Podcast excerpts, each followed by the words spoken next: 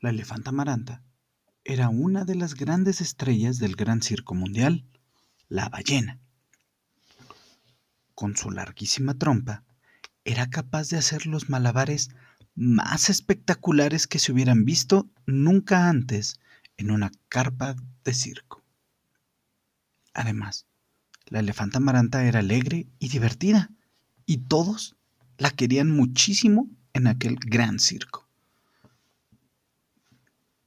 Solo tenía un problema. Le daban pánico los ratones. Pero aquel, en realidad, era un problema muy pequeño, porque ningún ratón había vivido nunca en el gran circo mundial, la ballena. Pero un día, una familia de ratones apareció por ahí. Se habían escapado de un pueblo en el que un extraño flautista quería reunirlos a todos y tirarlos por el río. Al parecer, aquella flauta emitía un sonido mágico y todos los ratones que la escuchaban perdían la razón. Por suerte, nosotros estábamos dormidos cuando eso sucedió. El único que estaba despierto era el abuelo, y como estaba sordo, no le pasó nada, dijo el papá ratón al domador. Así que aquella familia de ratones había tenido que huir, y caminó y caminó hasta que llegaron al circo. Se pueden quedar aquí, dijo el domador. Solamente tienen que tener cuidado con la elefanta amaranta, porque le tiene pánico a los ratones. Mm, será mejor que no los vea. Desafortunadamente, el circo mundial, la ballena, era pequeño, y la elefanta amaranta no tardó mucho en descubrir a aquella familia de ratones. ¡Guau! gritó asustada. No te preocupes, le dijo el domador. Seguro que se acostumbrarán. Pero Amaranta no se acostumbraba, y cada vez que se cruzaba con alguno de los ratones, se subía en lo primero que encontraba. Los taburetes que usaba el domador en su espectáculo de leones, el trapecio, donde Calixta, la mona trapecista, dejaba a todos los niños maravillados con sus piruetas. Incluso la cuerda floja a la que se subía Nicolasa, la jirafa equilibrista. cualquier sitio era bueno con tal de estar lejos de aquellos pequeños, veloces y molestos animalillos que tanto miedo le daban. Así que los que tuvieron que acostumbrarse a la situación fueron el resto de los miembros del circo. Pero el miedo del elefanta podía llegar a ser a veces muy molesto. Y es que Amaranta pesaba mucho, muchísimo. Tanto que su obsesión por subirse en cualquier objeto que la separara del suelo siempre acababa con un tremendo porrazo, o con el taburete hecho trizas, el trapecio destrozado y la cuerda tirada en el suelo. Era un desastre. Los animales, convencidos de que aquel miedo absurdo debía de terminar, decidieron un día que había que buscar la manera de acabar con ello.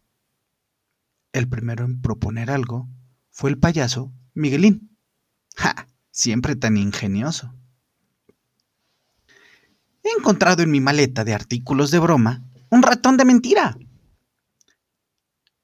No veo cómo eso vaya a ayudarnos con Amaranta, gruñó malhumorado el león. Muy fácil. Le regalaremos el ratón. Y cuando ella vea que es de mentira y que puede darle cuerda cuando quiera, sentirá que tiene el poder para controlar a los ratones. Y con eso, a su propio miedo. Ninguno estaba convencido con aquel plan. Pero como no tenían otro, decidieron darle una oportunidad. Así que metieron aquel ratón de mentira en una caja lo envolvieron con un papel de flores y se lo dieron a Maranta. ¿Un regalo? ¿Para mí? Pero si no es mi cumpleaños, exclamó contenta la elefanta Amaranta cuando vio aquel paquete. Pero su sonrisa desapareció cuando, de, cuando dentro de aquel paquete vio aquel ratón. ¡Ah! gritó mientras se subía a un taburete muerta de miedo. Amaranta, tranquila. Es un ratón de mentira. No es más que un juguete. Mira, tócalo. Pero la elefanta no quería saber nada de aquel regalo. El plan había fallado. Tendremos que irnos, exclamaron tristes los ratones. Al fin y al cabo, no somos más que una familia de ratones. Y Amaranta es una estrella del circo. No podemos competir con ella. De eso ni hablar, exclamó contrariada Calixta, la mono trapecista. Si no podemos acabar con su miedo, tendremos que acostumbrarnos a él. Pero, ¿qué pasa con mis taburetes?